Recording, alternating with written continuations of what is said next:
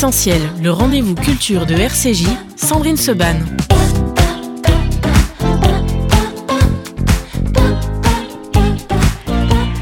Et dans Essentiel ce matin, on va parler du festival Quartier du Livre. Enfin, on retrouve les festivals. Ouais Et quel festival? Le festival organisé par la mairie du 5e et par sa mère, Florence Berthoud. Oui, par- Bonjour. Et Et par toute une équipe, évidemment. Plein, plein de, plein de personnes. Toute seule, je ne ferai rien. Des libraires, des maisons d'édition, des, des dizaines et des dizaines d'écrivains euh, formidables, euh, des musiciens, parce qu'on Mhm. décloisonne beaucoup. euh, euh, voilà. Un vrai Des- des- festival. un vrai festival. Au cœur du des- 5e Des chanteurs arrondissement. d'opéra, des universités, etc.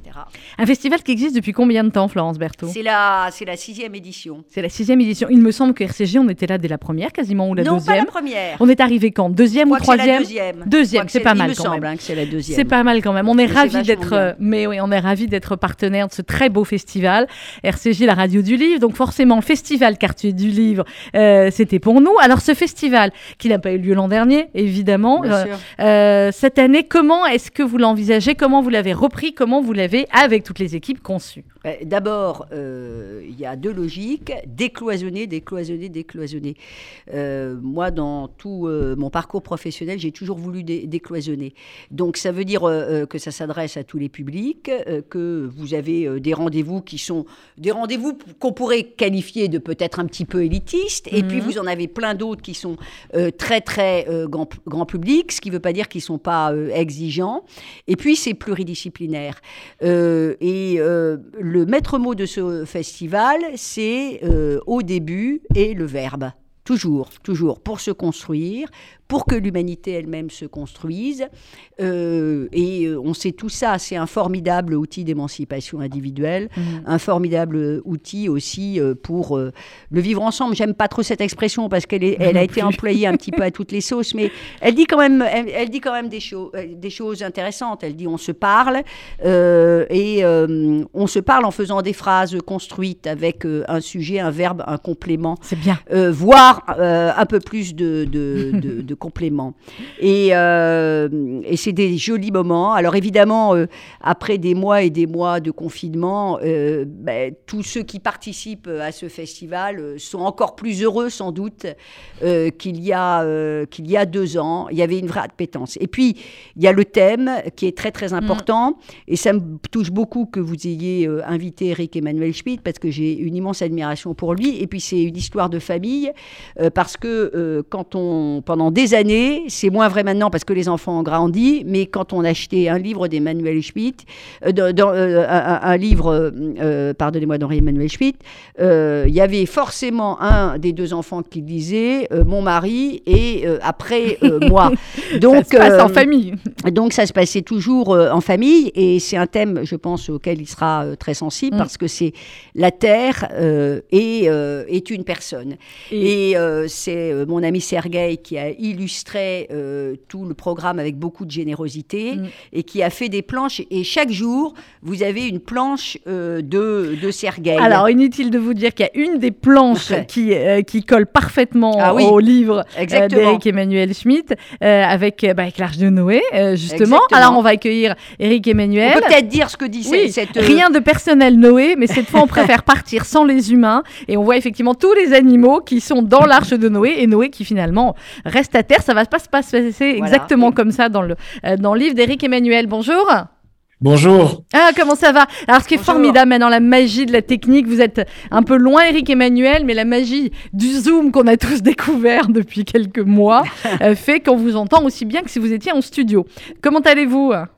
Mais je vais très bien et je suis ravi d'entendre que ça y est, les festivals euh, consacrés à la culture recommencent. Bravo. Exactement. Merci. Alors, euh, depuis que je ne vous ai reçu, Eric Emmanuel, le titre de l'émission a changé. Il a changé depuis euh, janvier. Nos auditeurs maintenant l'ont bien euh, compris. L'émission s'appelle Essentiel euh, parce qu'effectivement, c'est le magazine culturel et donc on considère toujours sur cette antenne que ce qui est essentiel, c'est la culture. Et j'ai l'habitude de poser à mes invités en première question, et je vais poser également la question à, à Florence Berthoud, euh, qu'est-ce qui est essentiel pour vous dans la vie Et vous pouvez répondre de manière très sérieuse comme de manière absolument pas sérieuse. Alors, Florence d'abord. Euh, euh, pardon d'avoir euh, tout à l'heure éreinté un peu le, Le prénom, le prénom, mais prénom. on, a, on a une grande exposition avec Nicolas Henry. Euh, les- L'essentiel, l'essentiel, c'est l'amour. Mhm. L'amour, quel qu'il soit, l'amour de tout. Bah, bien sûr, euh, par exemple, l'amour, euh, l'amour des enfants. Euh, moi, j'ai, j'ai toujours dit, et, et dans une vie euh, trépidante, que passer euh, une heure euh, avec mes enfants, euh, ça valait euh, évidemment tous tous les voyages euh, au bout du monde. On est d'accord. Eric Emmanuel Schmitt, qu'est-ce qui est essentiel pour vous dans la vie? Ben moi, on vient de me voler ma réponse. Alors, Vous pouvez en détailler autrement. Alors du coup, je vais, je vais, je vais mettre le plan B. Euh, le talent des autres. Euh, le talent beau, des ça. autres. Ouais. C'est-à-dire le talent, euh, le talent de, de, de créer, mais aussi le talent de vivre, le, le talent de discuter, le, le talent de recevoir, le, Mm. le talent d'être attentif. Enfin voilà, la présence de l'autre euh, et, et les, les qualités de l'autre, c'est pour moi ce qui constitue une vie. Et effectivement, et le talent des autres, ça nous sert beaucoup, hein, Florence Berthoud, dans ce, dans ce festival, puisqu'effectivement, euh, euh, ce sont des multiples talents, vous l'avez dit. Euh, festival Quartier du Livre, Eric Emmanuel Schmitt, euh, quand on a comme ça, alors je sais que malheureusement, vous pourrez pas être avec nous physiquement cette année, euh, mais que vous allez suivre de, de très près tout cela. Euh, quand on parle d'un festival comme ça, autour du livre, et autour finalement, ce que disait Florence Berthoud, de toutes les déclinaisons euh, du livre, qu'est-ce que ça vous inspire? Euh, Je crois que c'est très important à notre époque de faire événement autour du livre parce que euh, euh, la, la- culture du livre c'est une culture un peu solitaire. Chacun lui lit euh, dans son coin euh, s'en- s'enrichit. Euh, et je trouve que les lieux où les lecteurs se rencontrent où ils vont pouvoir parler ensemble des livres ils vont pouvoir aussi éventuellement parler des livres avec les écrivains c'est quelque chose qui arrache la littérature à la pratique solitaire pour en faire quelque chose de beaucoup plus rayonnant de beaucoup plus solaire et une occasion de rencontre. Donc je trouve que c'est très important. Florence Berthoud, c'était le but du festival Ah bah, à sa création. Comment il a évolué finalement le C'est c'est festival le but, c'est le but, et euh, euh, ce que vous dites est très important, c'est-à-dire euh, la rencontre. Moi, par ailleurs, je préside le Fonds régional d'art contemporain et je suis obsédée par les rencontres. Aider un créateur même de génie, mais avec une œuvre géniale qui va rester visible pour, pour quelques personnes, voire pour le créateur lui-même. Finalement, ça n'a pas, ça n'a pas beaucoup d'intérêt. intérêt. Quand on écrit, quand même, franchement, on écrit toujours pour l'autre. Euh, même les journaux intimes, il y a, un autre euh, imaginaire. Et euh, quand je disais décloisonner, euh, c'est à dessein. Euh, décloisonner, c'est euh, pas rester sur l'écrit. L'écrit, euh, c'est une musique. Donc, euh, bah, c'est pour ça qu'il y a aussi euh, des concerts. Oui. Euh, L'année prochaine, il y aura des bœufs à 18h tous les jours. Euh, parce que c'est- c'est c'est important, c'est aussi euh, dessiner. L'écrit est à la... L'écrit est la base de tout, donc euh, c'est très important de décloisonner. Avec euh, des ateliers pour les enfants aussi, des euh, contes, des ateliers création, le cercle des petits philanthropes. Ça me plaît bien, ça a découvert du monde de la philanthropie, du développement durable à travers le philanthro quiz. Des rencontres dédicaces, euh, des, enfin, c'est extrêmement ouvert quand je vois, par exemple, atelier découverte du braille, présentation de, d'ouvrages sur la biodiversité, des promenades comptées et, Dieu Et tous les élèves qui rentrent en sixième, je leur offre un livre qui est acheté dans une bibliothèque du quartier, euh, parce que, euh, enfin, je, je pense qu'Éric Emmanuel Schlibitt le sait, mais euh, l'arrondissement où il y a le plus, finalement, la petite commune où il y a le plus de librairies, C'est dans le cinquième, c'est chez vous. C'est dans le cinquième, il y en Mais a oui. 73. Donc, mais il faut les vivre, hein, il faut les faire vivre, ces, Il faut les faire vivre. ces librairies. Bon, on a commandé sur Internet Voilà. pendant un temps, maintenant c'est suffit. ah, on moi, arrête je ne le- commande voilà. jamais On sur Internet, c'est un, un principe. Et tous les élèves qui rentrent en sixième viennent euh, le matin euh, à la mairie pendant le festival et on leur offre un livre. Et on leur explique pourquoi euh, c'est ce livre et on essaye de faire en sorte qu'il soit en lien euh, avec, euh, avec le thème. Avec le thème. Avec Eric. Emmanuel Schmitt, vous vous souvenez, vous, des livres, évidemment, j'imagine, des livres qui ont marqué euh, votre enfance, votre adolescence, peut-être plus votre enfance, et qui ont créé peut-être le déclencheur, l'amour en vous de la lecture et de l'écriture? Ah oui, ça a été un peu étrange parce que on m'a d'abord proposé des livres vraiment écrits pour les enfants, vous savez, euh, Enid Beaton, etc. Mm. Euh, oui, oui. Euh, alors j'ai pas, j'ai pas aimé du tout. Et donc j'avais conclu assez tristement que je n'aimais pas lire. Et puis fort heureusement, quand j'avais huit ans, mes parents ont déménagé, j'ai perdu tous mes camarades. Je me suis retrouvé seul dans une grande maison au milieu de la campagne et je suis descendu dans la bibliothèque de mon père. J'ai tiré un livre qui avait une belle couverture. C'était Les Trois Mousquetaires. Ah, voilà. Et là, j'avais quatre amis pour la vie et surtout l'amour de la littérature pour, pour, pour toute mon existence. Mais je suis très heureux de de- d'être en face de, de de la mère du du cinquième arrondissement parce que ça a été mon quartier. J'ai habité moi la rue d'Ulm Mmh, à l'école normale supérieure pendant pendant des années. J'ai- J'ai beaucoup lu et travaillé dans le cinquième arrondissement. Je pense que c'est l'arrondissement où on lit le plus au mètre carré. Oui, je crois, clairement. hein. Euh, c'est un arrondissement où, où on lit, où on apprend, euh, Florence Berthoud, et où on apprend euh, à lire et on apprend le bonheur aussi des livres. C'est ça aussi le but de ce festival. Et parfois, on n'a pas de bonheur à Mhm. lire. Je pense qu'il faut, il faut aussi le dire. Moi, Parfois, il faut se forcer, c'est ça que vous voulez dire sur oui, certains livres. et, et, et, je, je me souviens que par exemple, il y a un livre, j'avais 11 ans, euh, c'était un livre un peu, c'était une obligation et c'est devenu un, un des livres qui m'a le plus marqué, où je me, je m'y réfère tout le temps, tout le temps, c'est l'Iliade et l'Odyssée. Oui. Et franchement, quand j'ai lu à 11 ans, euh, bon, Ouais, je- je- c'était un petit peu une purge. hein. Bon, je, je lisais, euh, il y avait des passages qui me faisaient rêver et d'autres. Et c'est tellement fort que ce livre, euh, ce livre m'a marqué. Et puis, il y a d'autres livres euh, qui restent, euh, qui- auxquels on reste euh, attaché, comme, Mhm. comme une Madeleine. Euh, finalement, on se fiche que ce soit pas forcément euh, les, les plus grands, les meilleurs, mais, mais on, on- y reste très attaché aussi. Donc c'est ça le, le bonheur, Le bon- le bonheur de, de lire. Moi, je suis très attachée, par exemple, à Lorenzaccio de Musset. Pourquoi? Je n'en sais rien, mais je l'ai lu, je l'ai relu. C'est un livre qui m'a qui m'a beaucoup euh, marqué. Euh, le Prince de Machiavel aussi. Et puis à côté, évidemment, euh, il y, a, y a, bon, tous les grands romans qui, sont, qui sont formidables. Mais souvent, c'est aussi parce qu'on se retrouve seul et on va lire. Euh, moi, mes, mes parents étaient agriculteurs. Mhm. Et donc, c'était vraiment, vraiment euh, euh, primordial de lire, parce que sinon, alors la nature, c'est formidable, mais... Et donc, Oui, j'ai- on- peut lire dans la voilà. J'ai lu des centaines de livres, mais parce qu'aussi, je l'avoue, bah, c'est... Il y avait, il y aurait eu Internet, j'aurais peut-être, hélas, beaucoup moins lu Beaucoup quand lu, j'étais ouais. ado, quoi. Éric Emmanuel Schmitt, vous, quel est le, le livre que finalement, ou les livres que vous avez le plus lu et relu et re-relu? Oh, bah, de croire depuis toujours euh, Alice au pays des merveilles, Ouais. euh, qui est un livre qui est aussi séduisant pour euh, pour un enfant que pour un philosophe. euh. Et puis euh, j'ai beaucoup relu Les Liaisons dangereuses euh, Ah ouais. de parce que c'est un livre qui Mm. présente à peu près toutes les façons d'aimer, euh, des plus maladroites aux plus à droite, euh, des plus sincères aux plus insincères. Et donc forcément, selon les moments de sa vie, on se retrouve ici, dans tel personnage ou dans tel autre. Je trouve c'est un livre absolument extraordinaire.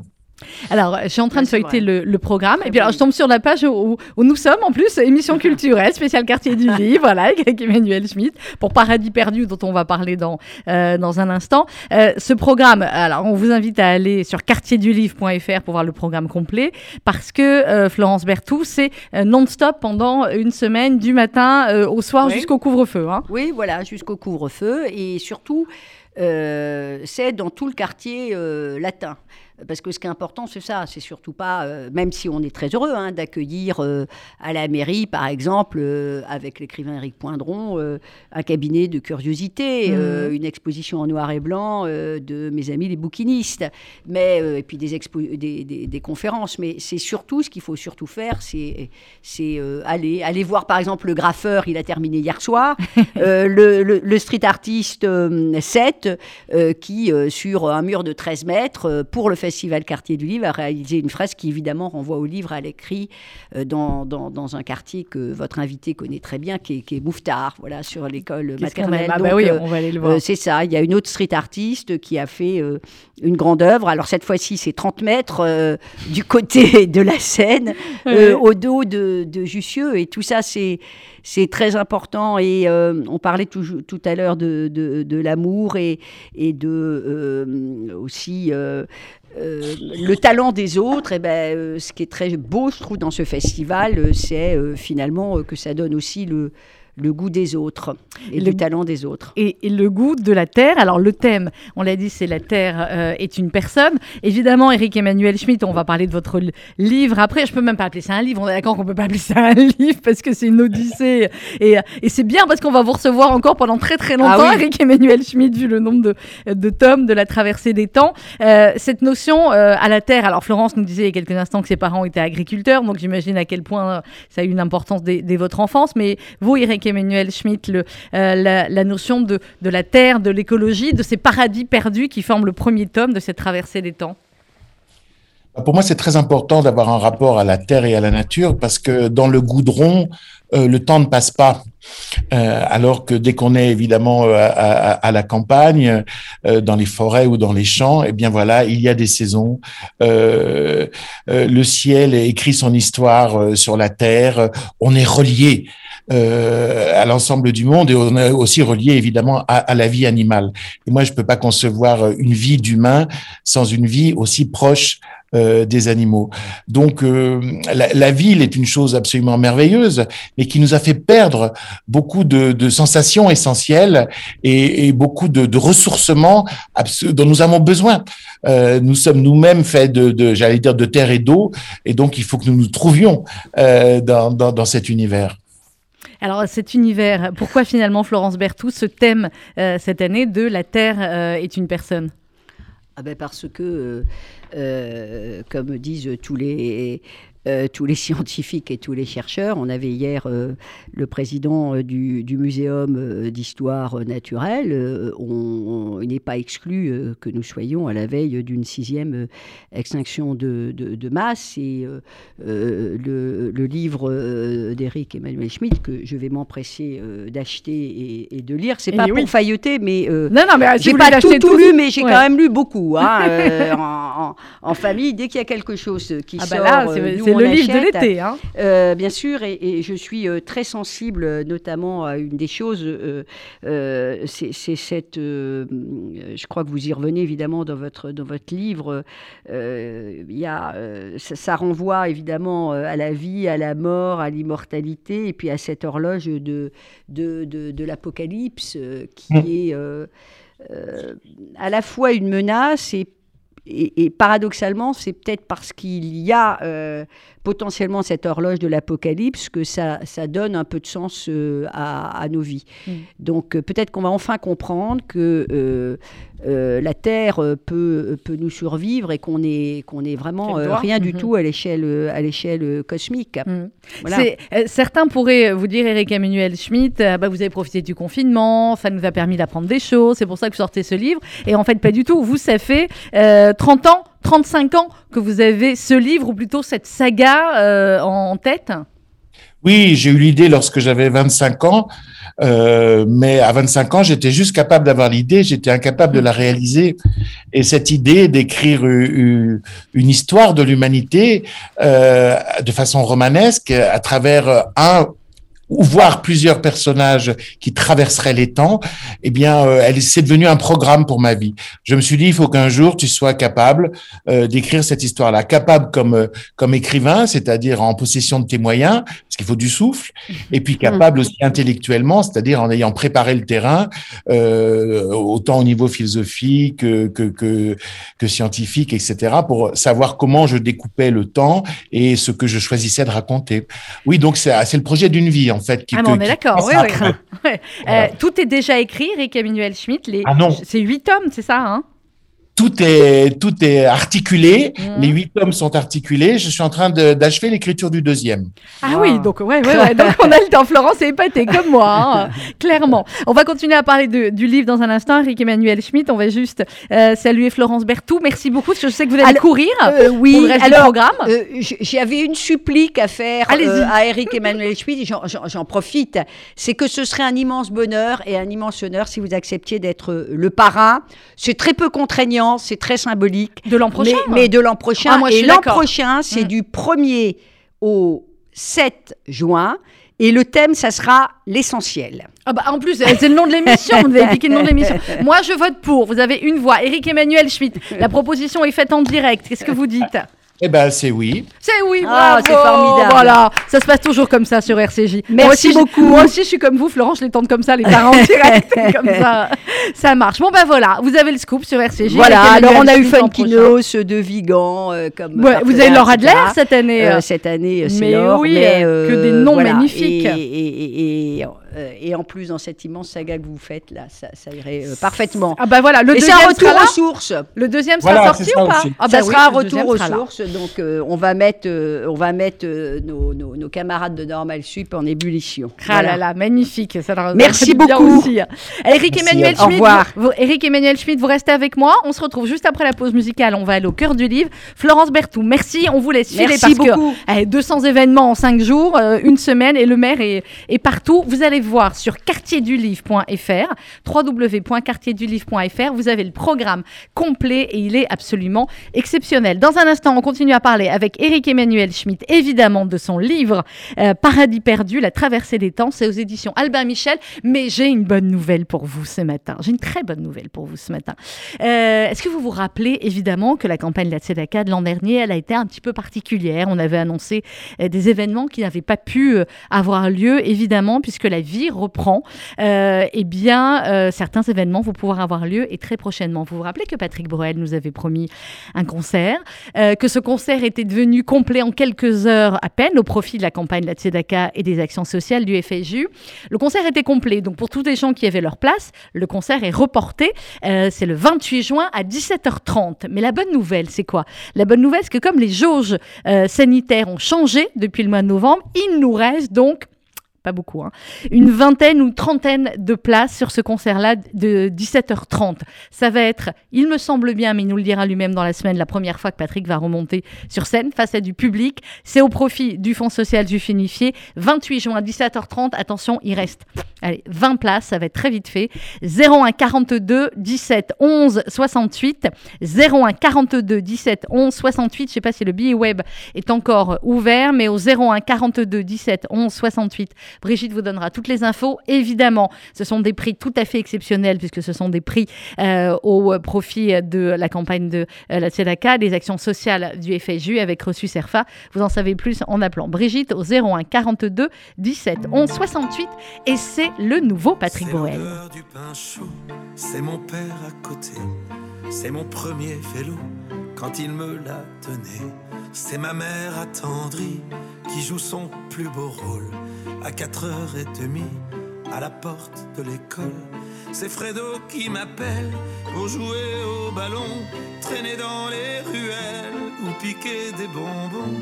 Quand tous ces souvenirs se ramènent dans ma tête, ils font battre mon cœur de douceur et de fête.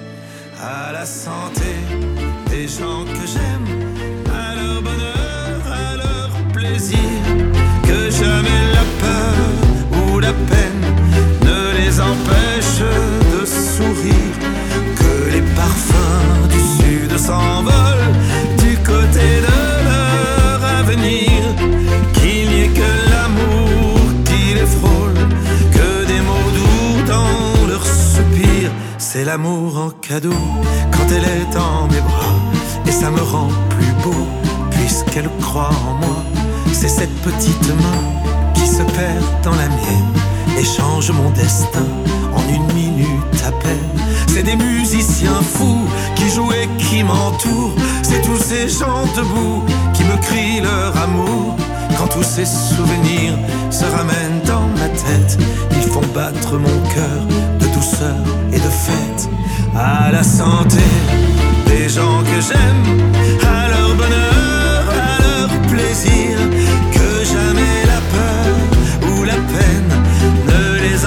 empêche de sourire, que les parfums du sud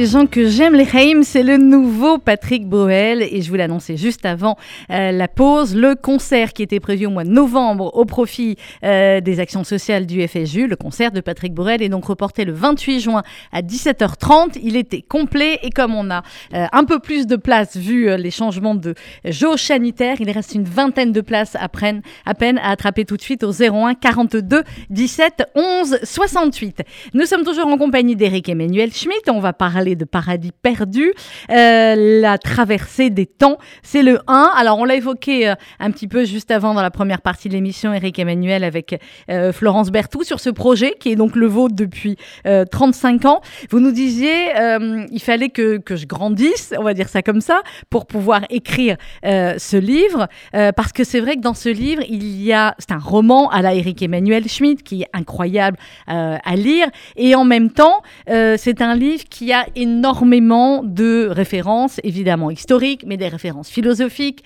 euh, des références sociologiques, parfois des références à l'actualité. Enfin, c'est, un condensé finalement assez incroyable, Éric Emmanuel. Oui, oui, c'est, j'ai vraiment euh, voulu à travers ce roman essayer de comprendre, parce qu'on on est tous habités par ce désir de comprendre, comprendre comment s'est formée cette société dans laquelle nous vivons, ce monde qui est le nôtre, euh, ça aurait pu ne pas être.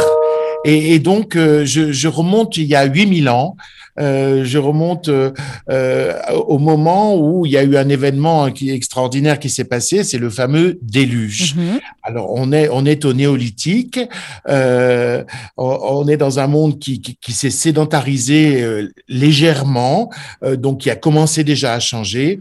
Et mon héros Noam va à la fois connaître ces deux mondes, le monde de la pure nature et le monde d'un village lacustre, mais à cause de de ces histoires d'amour et à cause euh, d'une espèce de tragédie familiale, euh, il va il va être rattrapé par tout ça et se retrouver héros malgré lui, chef malgré lui, et va affronter euh, les vagues du déluge. Alors, euh, ce déluge, alors on va parler de, de Noam, euh, effectivement, qui est le, le premier euh, personnage. Euh, Noam est immortel euh, et dans le, dans, le, dans le petit euh, livret qui accompagne le livre, euh, il y a cette phrase un cadeau, point d'interrogation, un poison, point d'interrogation. Est-ce que vous auriez aimé, Éric Emmanuel Schmitt, être immortel? Ou Oui, est-ce que finalement vous l'êtes et que les écrivains le sont forcément à travers leurs livres, comme tous les artistes à travers leur art? Écoute, spontanément, j'aurais envie de dire oui, bien sûr que j'aimerais être immortel, mais dès que je réfléchis, je me dis non. Quelle horreur. Transporter les, les mêmes questions euh, éternellement, transporter de plus en plus de chagrin avec soi éternellement, regretter éternellement des êtres qu'on a perdus, euh, ne pas comprendre perpétuellement, euh, c'est pas du tout quelque chose que je me souhaite Mm. et que je souhaite à, à quiconque. Et puis surtout, euh, si l'on réfléchit bien, la suppression de la mort, ça voudrait dire quoi? Ça voudrait dire aussi la suppression de la naissance. S'il y a plus de mort, il y a plus de naissance. Mm. Euh, C'est-à-dire, euh, voilà, ça serait repenser totalement la condition humaine. Or, je crois que j'ai écrit ce livre aussi simplement pour peut-être, en présentant paradoxalement un personnage immortel qui souffre d'être immortel, j'ai écrit ce livre sans doute pour apprivoiser ma propre mortalité, aimer ma propre mortalité et engager le lecteur à avoir la sagesse d'aimer lui aussi son statut d'éphémère. Alors, dans les, dans les premières pages du livre, euh, Noam écrit Je suis né il y a plusieurs milliers d'années dans un pays de ruisseaux et de rivières au bord d'un lac devenu une mer. Par modestie ou par prudence, j'aurais préféré ne jamais écrire euh, ni cette phrase ni une autre, puisque j'ai vu le jour en une époque vierge de tout alphabet. On écoutait, on retenait, on fortifiait sa mémoire. Quand l'écriture fut inventée, j'avais déjà quatre siècles. Je narrais plus tard l'effet que cela me procura, euh, qu'aujourd'hui je rédige en 20 langues, etc. On écoutait, on retenait, fortifiait sa mémoire. Euh, évidemment, on pense du coup, Eric Emmanuel Schmitt, à, à ce qui passe aujourd'hui, où ben, on écoute de moins en moins, on parle beaucoup, mais on retient euh, peut-être moins. Et puis la mémoire, euh, ben, on la fortifie nettement moins, puisque, je vais donner un exemple tout bête, voilà combien de numéros de téléphone retient-on aujourd'hui. Tout est dans notre petit téléphone, et ça marche comme ça pour plein de choses finalement de, de notre quotidien. Se écouter, retenir et fortifier. Oui. Moi, j'ai pris des mesures dans ma propre vie. Euh, je m'oblige à ne pas noter les rendez-vous. euh, et, et, pour l'instant, ça marche. Oui, Euh, bon. et j'avais pris aussi ces mesures-là quand j'étais, je faisais mes études justement. on parlait du cinquième arrondissement quand j'étais à l'école normale supérieure et à la Sorbonne. J'étais admiratif devant les étudiants asiatiques parce qu'il y avait en philosophie plusieurs étudiants japonais et ils suivaient des séminaires et je les voyais. Ils avaient les mains posés à plat sur la table, les, les paupières baissées, et ils étaient concentrés et ils retenaient ce qui se disait sans prendre de notes. Moi, je m'étais rendu compte d'une chose étrange, c'est-à-dire que j'écrivais beaucoup, c'est-à-dire je prenais beaucoup de notes, mais je les relisais jamais. Donc, en fait, la prise de notes était simplement un support d'attention, un support pour ma mémoire. Et à ce moment-là, je me suis mis à ne plus prendre de notes. Et je peux vous dire, par exemple, que le livre que vous avez entre les mains Oui. et tous les tomes qui sont à venir, eh bien, euh, les notes sont dans mon esprit. C'est-à-dire, euh, C'est costaud. voilà, elles sont pas sur les papiers parce qu'en plus, je crois que j'ai une confiance dans la mémoire. Je me dis ce qui est important, la mémoire le retiendra. Ce qui n'est pas important, la mémoire l'évacuera. Mhm. Donc, euh, je crois que parfois l'écrit nous a, a, a dévalorisé notre mémoire et surtout euh, a cessé de lui faire confiance. Je crois qu'il faut faire, il faut stimuler et faire confiance à sa mémoire.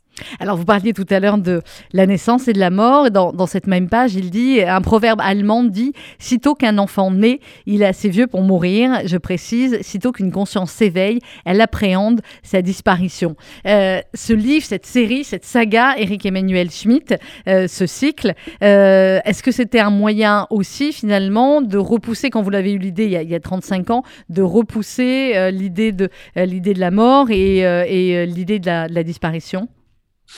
Je crois que toute la civilisation humaine s'est un peu édifiée avec ce souci-là, hein, le souci d'édifier des monuments qui restent, le souci, le souci euh, euh, de se, de se, de s'aboucher avec l'éternel, euh, que ça soit Dieu ou que ça soit euh, des, des valeurs ou des idées. Je, et puis après la création d'œuvres d'art. Je pense que même quand on quand on fait des enfants, on est toujours on est à la poursuite non pas de l'immortalité, mais faire en sorte que la vie continue et que quelque chose euh, reste. Donc je crois qu'on on est des habits, des animaux habités par la, la conscience de notre fragilité et ce qui fait c'est parfois ce qui fait de nous des animaux intéressants et des animaux intelligents et des animaux créateurs et des animaux constructeurs. Euh, je pense que plus on a la conscience de, de, de sa fragilité existentielle, euh, plus on est actif de façon intelligente et plus on est en, en lien avec les autres. Quand on oublie qu'on est mortel, Mhm. on peut être extrêmement arrogant, extrêmement terroriste euh, et, on- et dans l'oubli des autres. Euh, je crois que c'est euh, penser à sa vulnérabilité, c'est pas euh, c'est pas penser à la mort, c'est aimer la vie telle qu'elle est. Alors, aimer la vie telle qu'elle est, aimer l'homme, aimer la nature, euh, surtout, parce qu'évidemment, euh, dans ce livre, euh, Eric Emmanuel Schmitt, vous racontez aussi euh, le lien entre euh, l'homme et la nature, et vous dites que si vous avez appelé ce livre Paradis perdu, c'est aussi peut-être que le rapport au monde est un peu perdu. Vous pouvez me Oui. développer?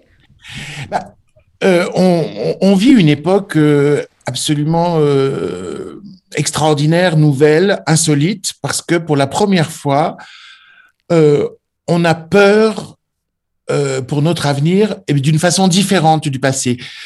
À toutes les époques, il y a eu des théories sur la fin du monde. La fin du monde est une histoire sans fin. Dès qu'il y a de l'homme, il y a le souci euh, d'une fin du monde. Mais auparavant, euh, la fin du monde, elle venait des dieux, de Dieu ou de la nature.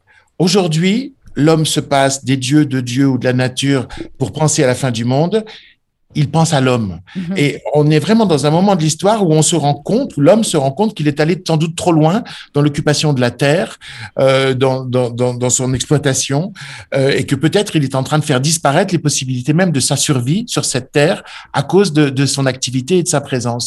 Alors, je ne suis pas pessimiste, euh, parce que je pense qu'on ne progresse que par crise, euh, que, que finalement le mal ou la catastrophe est le principe du progrès. Mais cette prise de conscience qu'on a éventuellement d'une catastrophe à venir, va peut-être changer nos comportements et induire des comportements différents. Mais on vit ce moment unique où, sur la scène du monde, l'homme se rend compte qu'il est allé trop loin. Et donc, qu'il y a effectivement des paradis perdus. Les paradis perdus, c'est quand euh, il y a 8000 ans, nos ancêtres chasseurs, cueilleurs euh, étaient peu nombreux dans une nature extrêmement généreuse et ne se pensaient pas différents de la nature, mais un élément de la nature. On se pense maintenant tellement maître et possesseur de la nature, comme disait Descartes, que on est peut-être aussi les destructeurs de la nature. Alors, euh, il est question, évidemment, on l'a dit euh, rapidement tout à l'heure, Eric Emmanuel Schmitt, euh, d'amour dans ce livre, d'amour éternel, d'amour immortel entre Noam et Noura. Finalement, les deux, c'est l'éternel masculin, l'éternel féminin, et sauf que parfois, dans des histoires d'amour, on se dit, oh là là, elle s'est terminée. Eux, l'avantage que comme ils sont immortels, les deux, on en a pour un moment, quoi, à les retrouver. Oui, oui, ça c'est un bonheur pour moi puisque je, suis déjà moi en train d'écrire la suite euh, une histoire d'amour qui s'étale sur des siècles. Ah, beau. Euh, parce que ces deux-là s'aiment. Euh, mais pas de façon synchrone. C'est-à-dire qu'ils en sont jamais au même point de leur amour ensemble. Bah, ils sont totalement arrive... différents, hein, il faut bien le dire. Voilà, Voilà. Et ça arrive souvent dans les histoires d'amour qu'on, qu malheureusement on soit pas au même moment de l'histoire que l'autre. Euh, et donc il y a des rattrapages qui sont parfois difficiles et qui sont des rattrapages qui sont des ratages. Donc eux ils, ils sont dans cet état-là. Euh, je pense que Noura effectivement pour Noam est une est essentielle. Euh, c'est-à-dire que euh, Noura est une femme absolument singulière qui échappe au conditionnement de son époque. Je pense qu'à toutes les époques il y a eu des gens capables d'être différents de leur époque oui. et d'être complètement eux-mêmes, avec une espèce d'insolence et de flamboyance extraordinaire. Noura, elle est comme ça. Et donc, elle fascine absolument Noam, mais surtout, elle est un révélateur, c'est-à-dire que il va devenir lui-même parce qu'il a vu cette femme. Mm. Euh, avant, il n'était pas lui-même, il vivait la vie euh, d'un homme de, de, son clan, il vivait la vie du fils de son père. Oui, il y a un rapport aussi fils-père qui est extrêmement important euh, dans le livre, parce que effectivement, quand il va rencontrer Noura, il dit rien ne séparait le fils du père, hormis quelques années, 15 ans, hein et mon avenir se dessinait noble, magistral, réglé à l'identique. Et puis il y eut Noura, et puis il y eut les tempêtes. D'ailleurs, Noura elle-même constituait une tempête, et le fils s'opposa au père. Oui, parce que euh, le père de Noam est ce qu'on appellerait aujourd'hui un pervers narcissique. Mmh. mais à l'époque, euh, on ne savait pas que ça s'appelait comme on ça. On ne savait pas que ça s'appelait comme ça, mais il y en avait. il y en avait déjà, mais on ne savait pas que ça s'appelait comme ça. Voilà. Et cet homme qui, qui, qui est brillant, euh, qui est tout à fait séduisant, qui est sans doute un grand chef euh, dans sa communauté, a un rapport tout à fait étrange aux femmes, c'est-à-dire que il ne désire que les femmes que d'autres hommes désirent. Et il a un désir triangulaire. Euh, et euh, il a déjà piqué euh, l'homme, la, la, femme dont son frère était amoureux. Mm -hmm. Et là, son fils tombe amoureux de Noura. Et il boum. lui prend Noura. Et donc, oui. il va y avoir l'affrontement du fils et du père, l'affrontement qui va permettre au fils de devenir enfin un homme. Oui, de grandir effectivement et, euh, et, euh, et d'avancer euh, clairement. Alors, on l'a dit, Eric Emmanuel Schmitt, cette traversée des temps, ça fera huit tomes. Comment vous avez travaillé? Je sais qu'on en parlait des fois pour d'autres émissions, que vous aviez lu la Bible. Là, j'imagine que vous l'avez quand même sacrément travaillé, et la Bible, oui. et, et beaucoup d'autres livres et beaucoup de références historiques. Bien sûr. Euh, bah, je me suis transformé en bibliste. ça se verra surtout dans le deuxième et le troisième volume. Ouais. Euh... Alors parce que là, le premier volume, on est fin de, du néolithique et déluge. On a déjà en fait le plan historique. Vous me disiez c'est pas écrit, mais vous avez le plan historique pour chacun des volumes. Dans le premier volume, euh, il y a effectivement Noé, mais le deuxième volume, il y aura Abraham. Mm. Euh, donc là, je me suis transformé en sérieux bibliste.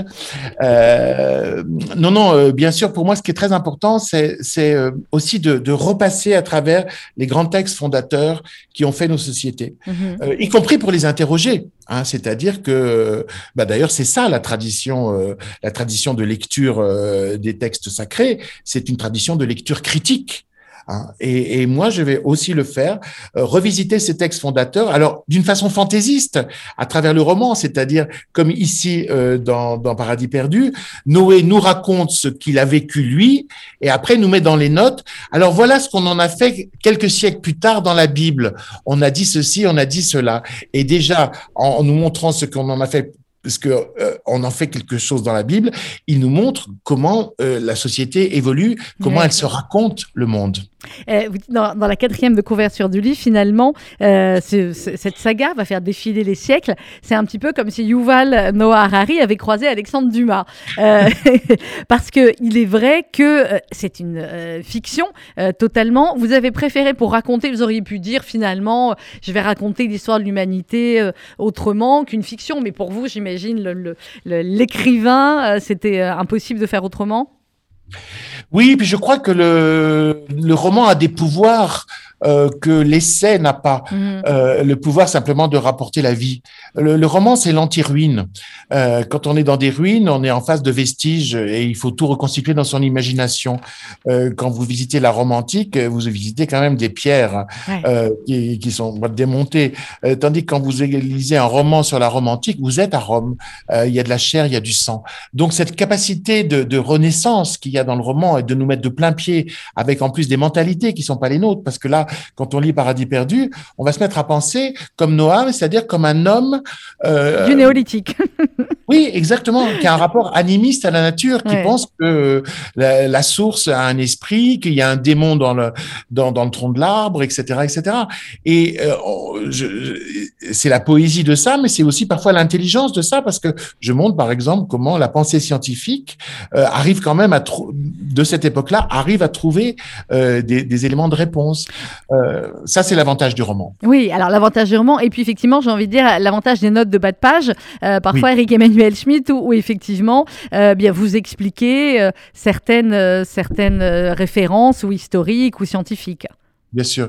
Enfin, je raconte comment, par exemple, l'histoire de l'aspirine. -hmm c'est-à-dire qui se trouve dans, le, dans l'écorce de saule, et comment les raisonnements des, de nos ancêtres ont conduit à, à, à trouver euh, cet acide euh, qui, qui, finalement nous, nous apaise.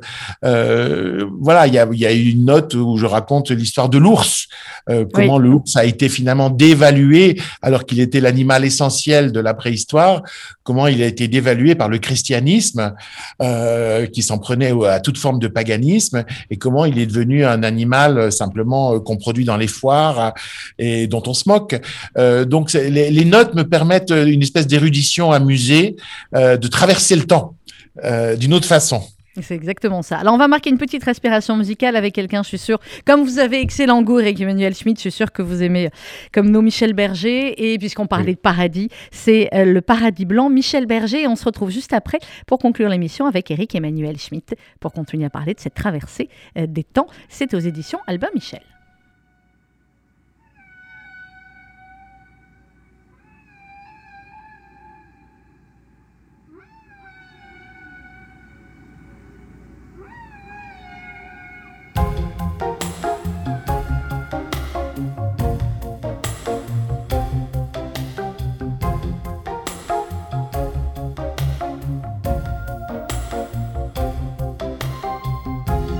Y a tant de vagues et de fumée qu'on n'arrive plus à distinguer le blanc du noir et l'énergie du désespoir. le téléphone pourra sonner.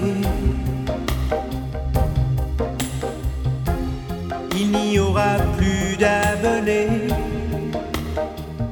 et plus d'idées que le silence pour respirer, recommencer là où le monde a commencé. Je m'en irai dormir dans le paradis blanc les nuits sont si longues qu'on en oublie le temps. Tout seul avec le vent Comme dans mes rêves d'enfant. Je m'en irai courir dans le paradis blanc. Loin des regards de haine et des combats de sang. Retrouver les baleines Poissons d'argent Comme, comme, comme avant.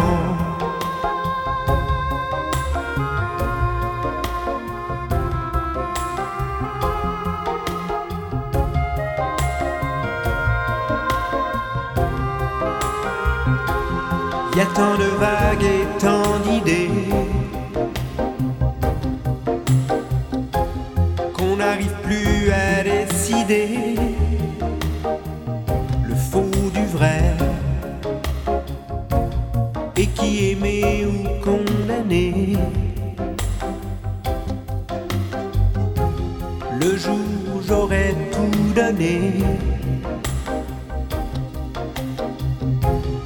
mes claviers seront usés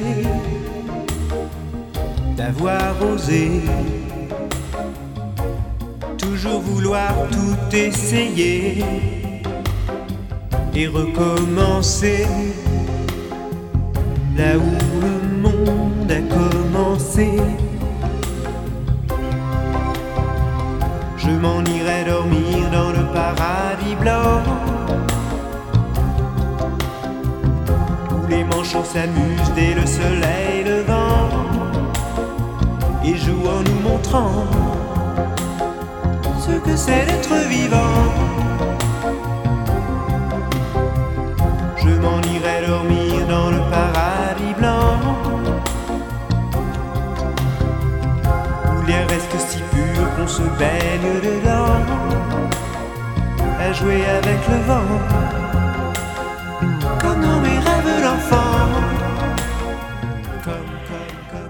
Quelle voix, quelle parole. Michel Berger, Paradis Blanc. On continue encore pendant 5-6 minutes à être en compagnie d'Éric Emmanuel Schmitt pour parler euh, de Paradis perdu. C'est aux éditions Albin Michel, La traversée euh, des temps. Euh, Éric Emmanuel Schmitt, depuis, depuis que vous écrivez, à peine quelques années, n'est-ce pas?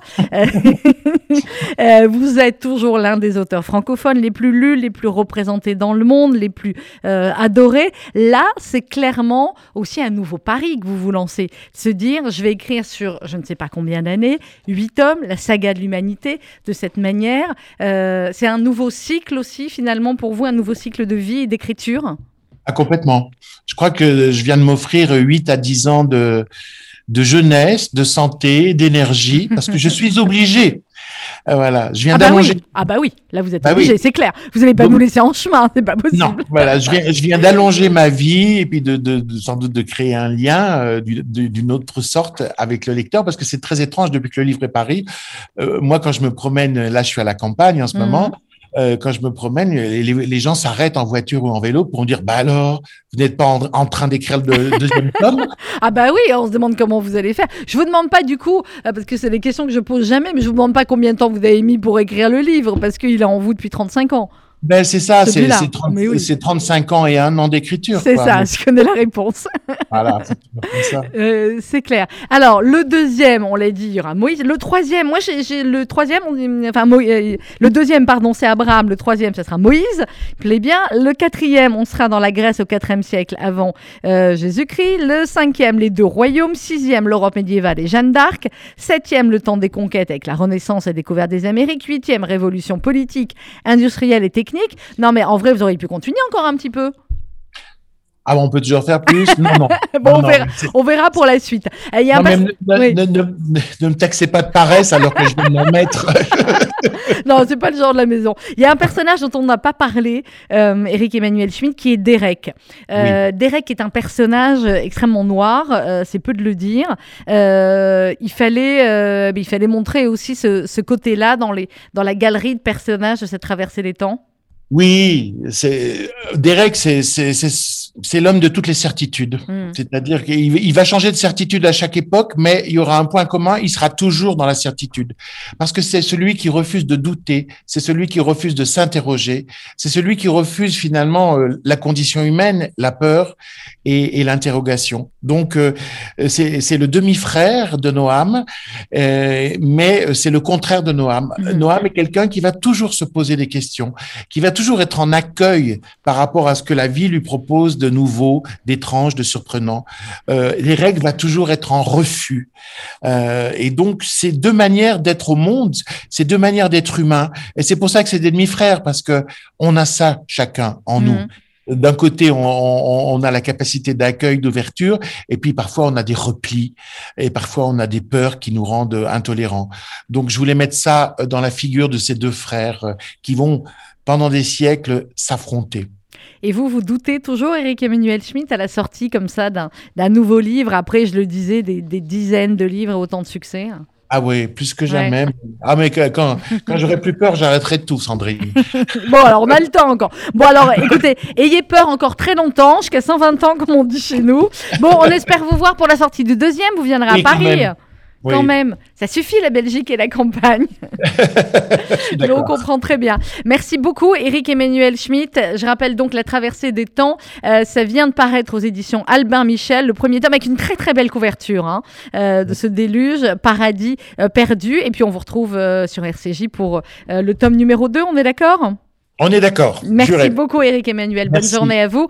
Et je rappelle donc qu'on vous recevait dans le cadre de ce festival Quartier du Livre euh, organisé par la mairie du 5e arrondissement, dont RCJ est le partenaire. Vous avez tout le programme sur quartierduLivre.fr. Dans quelques instants, c'est euh, RCJ Midi que vous allez retrouver avec, comme tous les mardis, l'invité de Perrault. Bonne journée à tous. À demain 11h. Demain, j'aurai le plaisir d'être en compagnie euh, d'Anne Sinclair en direct en studio avec nous, évidemment, pour son livre Passé composé. À demain 11h.